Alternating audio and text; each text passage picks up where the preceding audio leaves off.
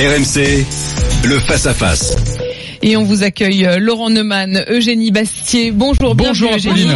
Euh, Laurent, euh, est-ce que c'est la guerre à la bagnole de plus en plus en France? Bon, d'abord, ça vient d'être dit. Il faut resituer ce rapport sur le périphérique parisien dans le cadre des, de la campagne pour les élections municipales. Vous le disiez à l'instant, il y en a un qui veut supprimer le, péri- le périphérique, c'est euh, Gaspard Ganzer. Il y en a un autre, je crois, qui veut le couvrir.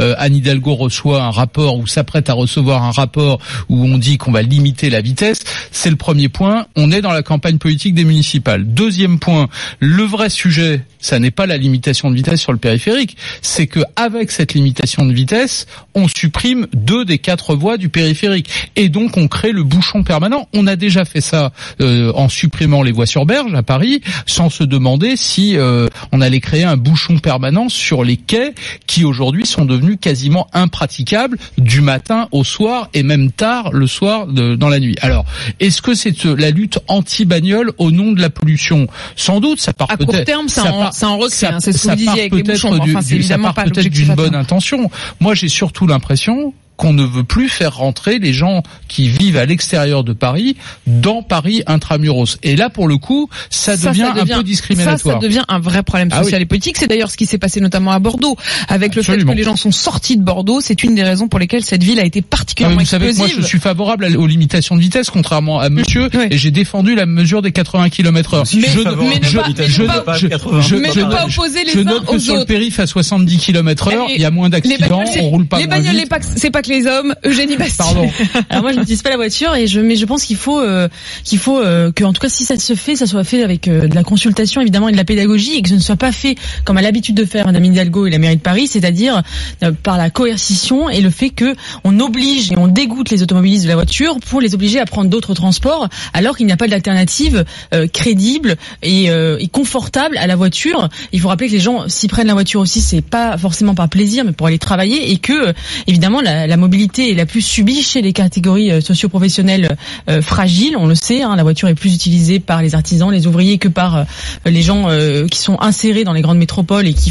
Par exemple à Paris, je crois que c'est 38% euh, des en Île-de-France 38% qui utilisent la, voiture, ce qui est un des taux les plus faibles de France où la moyenne est de 80%.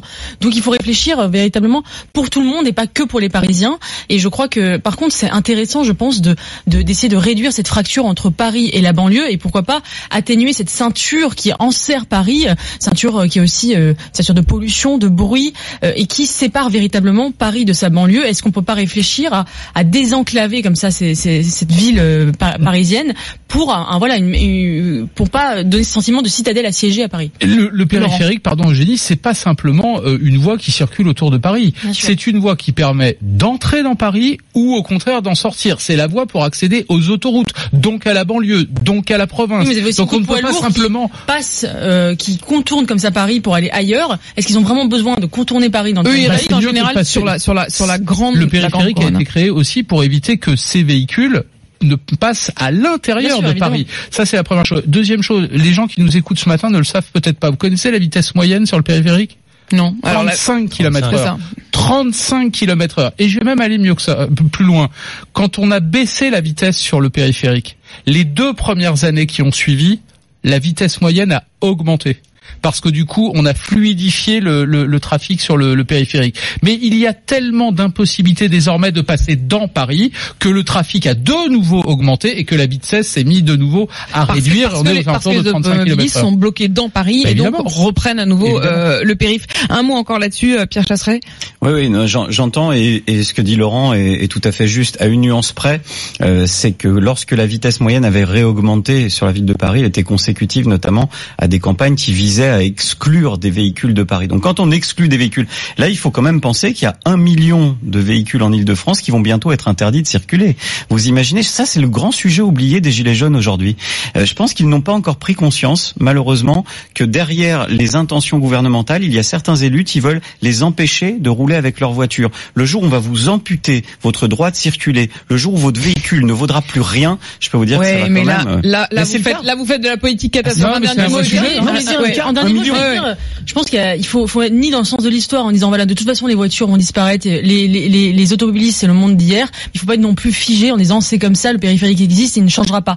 Il faut avoir euh, du volontarisme politique sans être dans une espèce de progressisme euh, délirant. Mais je crois qu'on peut quand même améliorer ce périphérique qui aujourd'hui est un enfer pour beaucoup à, à- à d'usagers. condition d'accompagner les automobilistes, à condition de les aider, et notamment, vous l'avez dit Eugénie, les plus fragiles d'entre eux, ceux qui ont moins de moyens que les autres. et ceux qui euh, ont besoin de leur voiture pour travailler, parce qu'il faut penser notamment à tous ces euh, artisans. Merci euh, à tous les trois.